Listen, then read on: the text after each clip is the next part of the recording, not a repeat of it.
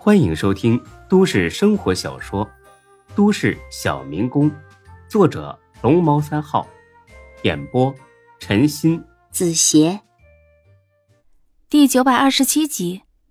哎，什么主意啊？大飞欲言又止，你们别管了，回去等我消息。这件事儿包在我身上了。说罢，大飞跑回车里边，一脚油门就窜了。才哥和李欢就懵了，欢子，他这是什么意思？知道孙志在哪里了？嗯，我怎么觉得不像呢？如果他真知道了，应该喊上咱们一起去救人呢。那他这么一走了之，什么意思？不管了？不可能，大飞哥最讲义气，应该是去找谁帮忙的吧？我靠，他不是说门徒和沈金虎都在国外吗？这深更半夜的还能找谁呀？肯定不是找他俩。大飞哥人脉这么广，或许能找到其他的帮手。也对，对，他认识的人多，肯定有办法。呃，那咱们现在怎么办呢，才哥？呃，咱们咱们回家。回家？我操！志哥都生死未卜了，你还打算回家睡觉？谁他妈跟你说我要回家睡觉了啊？我心有那么大吗？那你想回去干什么？回去给孙子打视频呢，然后借机好好观察一下他那边的环境，争取能看出他被关在了哪里。你在这儿打就行了呗，干啥非得回家呀？又得多耽误半个多小时。你脑残呢你呀？啊！现在都十二点了，咱俩原本在家打牌，突然跑大街上干什么？小马哥会怀疑的，那那咱们接着回去打牌，对，这样他才不会起疑心。快走！回到家里，简单的跟张二狗一嘱咐，又重新支开牌桌。再哥深呼吸一口气，邀请孙志进行视频通话。一声响，没人接；两声响，还是没人接；三声响，还是没人接。而就在他们几乎绝望的时候，终于接通了。他们三个立刻按照商量好的演了起来。一对六，你他妈要不要啊，欢子啊？别这么磨叽行不行啊？出个牌跟他妈面壁似的。欢子呢，佯装打了个哈欠。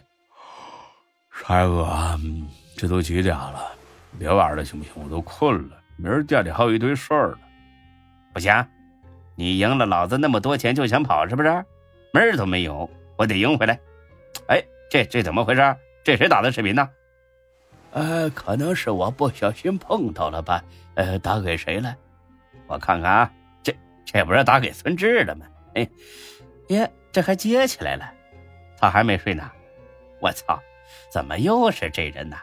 喂，我说你他妈有病啊啊！大晚上的戴个头罩，装神弄鬼的吓唬你爹呢啊！我都说了，你没有当演员的天分啊！赶紧该干什么干什么去吧。毫无疑问，接受视频的不是孙志，而是小马哥。他已经对孙志这帮奇葩员工产生了浓厚的兴趣。我还真是没见过你们这样的员工啊！你们是不是盼着孙志早点洗？去你妈的，还演呢？啊，你不累呀？不是孙志给你开多少钱呢？啊，你这么敬业，我告诉你啊，演戏这玩意儿是要靠天赋的啊！你没有这种天赋，你再敬业也是白搭。你要是不换行，迟早得饿死。难道你们就没有丝毫怀疑过孙志真的被我们给绑了吗？大晚上的有意思吗？哎，我我我看你有点眼熟啊。哦哦，我想起来了，你是那个谁？原来是你小子帮着孙子忽悠我们呐！看我回头见了怎么收拾你！哎，欢子，他他是那个谁来着？李欢呢，也假装想不起来了。小马哥呵呵一笑：“呵呵呵傻逼，咱们压根没见过。你别装了啊！我认出你来了，你等着，再见面饶不了你。”哎，我真是被你们的弱智给打败了！你们不是跟孙子住在一起吗？难道你们没有发现他至今没回家吗？发现了，当然发现了。你们就不替他感到担心吗？小子，下次跟孙志串通起来骗我们之前，先好好对一下剧本。难道你不知道孙志经常夜不归宿吗？他最长的一次人间蒸发十五天，杳无音讯，我们还以为他死了呢，都打算给他办后事儿了。谁成想第十六天又冒出来了，有能耐！哎，你们这一次破一下记录。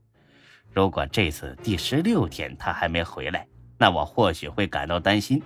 丸子、天师，你俩说是不是？说罢，他们三个哈哈大笑。小马哥很无语的摇摇头。那咱们就走着瞧，再见。等等等等，怎么了？麻烦你呢，转告一下孙志，店里的资金很紧张。所以我已经把他卡里仅剩的一万三块钱转到店里的账户上了，呃，如果他想花钱，那就自己去卖身吧！啊，哈哈哈哈哈哈！大笑一阵，没等小马哥开口，才哥挂断了，长吁了一口气，哎，咱们没露出什么破绽吧？应该没有，都录下来了吗？录下来了，回放一下，看看这间屋子。能不能看出什么东西？他们三个摁着那视频看了好几遍，也没看出什么眉目。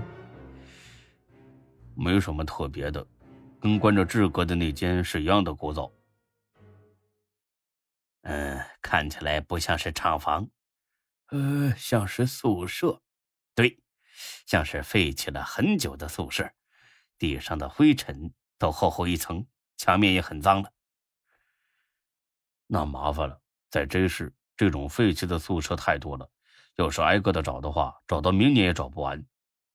哎，那怎么办呢？只能等大飞哥的消息了。对了，把这段视频也发给他，兴许他找的帮手能从中看出什么。好，我马上发给他。大飞此刻在干什么呢？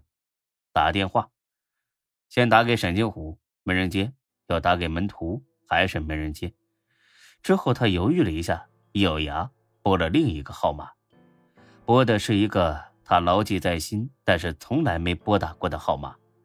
这个号码是门徒告诉他的，除了门徒之外，知道这个号码的只有两个人，一个是沈金虎，另一个是大飞。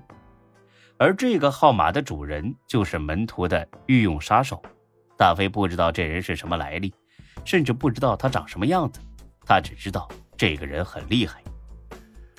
当初门徒告诉他这个号码的时候说过，如果有一天遇上十分紧急的事情要解决，但又无法联系到他或者沈金虎，那就拨打这个电话，这个杀手会来帮忙。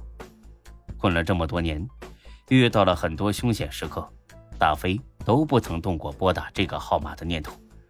但是现在，为了救孙志，他顾不上这么多了。拨完号，他深呼吸一口气，等待对面的回应。一声，两声，三声，电话接通了。对面传来一个很自然的声音：“喂，你好，请问哪位？”本集播讲完毕，谢谢您的收听，欢迎关注主播更多作品。